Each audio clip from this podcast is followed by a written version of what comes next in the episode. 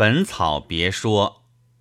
时珍曰：宋哲宗元佑中，阆中医士陈诚合本草及图经二书为一，见缀数语，谓之别说。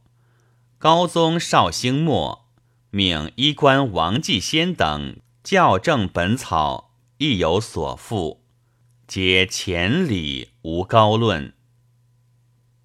日华诸家本草与西曰。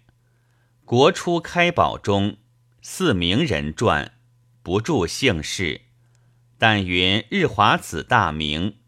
续集诸家本草进士所用药，各以寒温性味花石虫兽为类，其言功用甚稀，凡二十卷。时珍曰：“按千家姓，大姓出东来。”日华子改姓大名明也，或云其姓田，未审然否？《本草演义》时珍曰：宋郑和中医官通直郎寇宗世传，以补注及图经二书，参考事实，合其情理，援引辩证，发明良多。东原、丹西诸公亦尊信之，但以兰花为兰草，卷丹为百合，是其物也。书籍序例凡二十卷。平阳张卫清以其说分附各要之下，合为一卷。解骨珍珠囊，时珍曰：书凡一卷。今益州名医张元素所著。